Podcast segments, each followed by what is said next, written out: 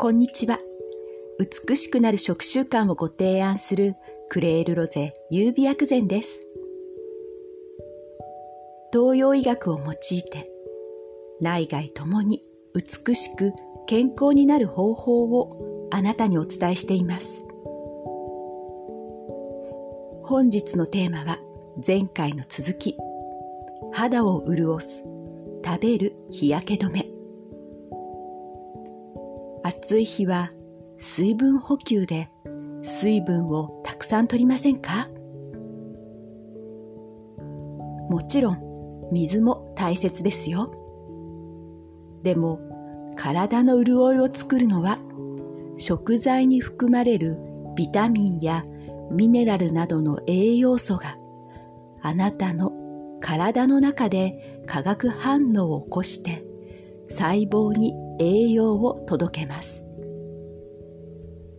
実は水分補給の代わりに食材から取った方が効率がいいのです。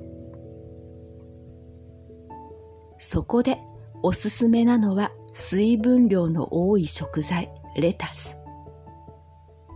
今年は梅雨明けが早かったため、巻きが緩めのレタスも多くできてしまい、値崩れが起きているようです。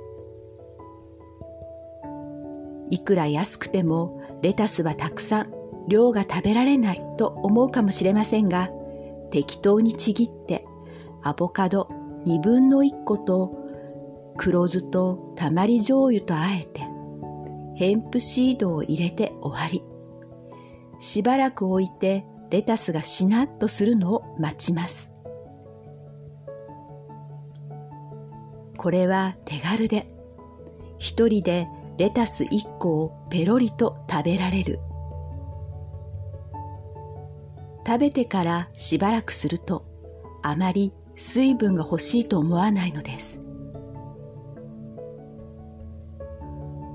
レタスは水分が多い野菜だなと実感します。レタスの効果効能は体の余分な熱を冷まし、むくみや便秘を解消しますから、蒸し暑い今にぴったりですね。体の中の余分な熱を冷ます。つまり、体の中からクールダウンする。そして血行を良くするので、むくみだけでなく、胃腸の働きも良くして体の中の余分な水分を排出します。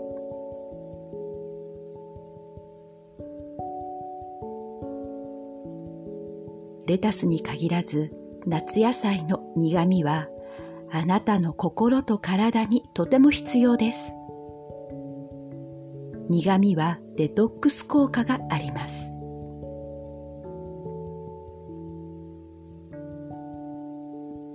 デトックス効果は新陳代謝を促進する。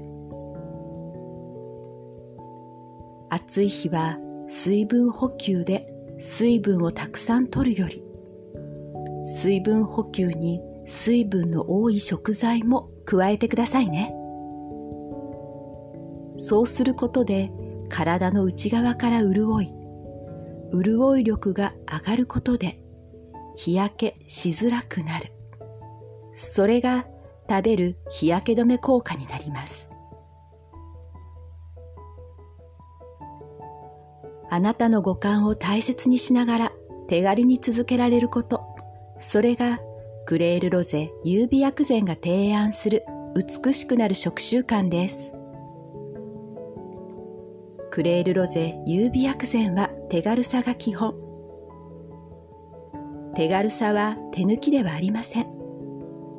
手軽さは日々続けられるポイントです。クレールロゼ優美薬膳はあなたが選択することを大切にしています。これがホリスティック、中医学理論や薬膳の難しく奥深いことを手軽に自由にできることに特化したクレールロゼ優美薬膳です。このポッドキャストはホリスティック、東洋医学を手軽に、はじめの一歩の内容で毎週金曜朝配信。ブログはポッドキャストとリンクした内容で毎日配信中です。最後までお聞きくださりありがとうございました。美しくなる食習慣をご提案するクレールロゼ優美薬膳でした。